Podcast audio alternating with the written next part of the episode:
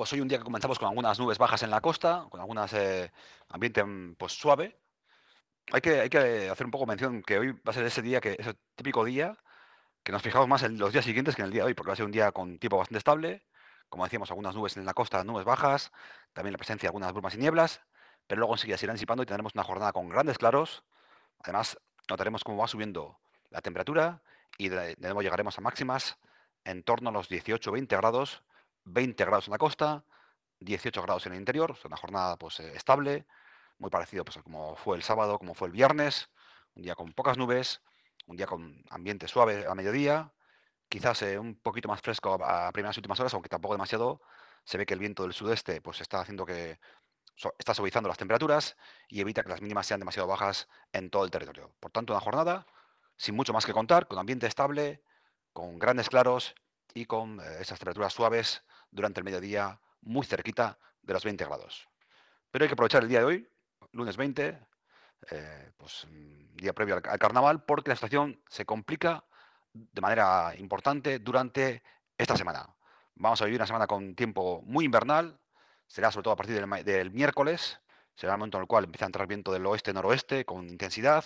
y nos esperan pues eh, miércoles, jueves, viernes y probablemente sábado y domingo, eh, pues por unos 5 o 6 días con la lluvia, el frío como protagonistas. Además también puede nevar en torno a los 600 metros eh, durante el jueves y viernes en muchos puntos de, Euskadi. Por tanto, situación complicada. El día de transición va a ser mañana martes, va a ser el día en el cual vamos a notar cómo empieza a entrar cada vez más nubosidad, cómo irán bajando a partir de mediodía las temperaturas, incluso puede escapar algún chubasco durante la tarde-noche del martes. Pero como decimos, hay que disfrutar el día de hoy. Eso puede ser un mensaje válido para todos los días, pero bueno, pues, en especial el día de hoy, porque va a ser un día con tiempo estable y se acaba esa serie que hemos tenido de, durante la parte central del mes de febrero. Hemos tenido días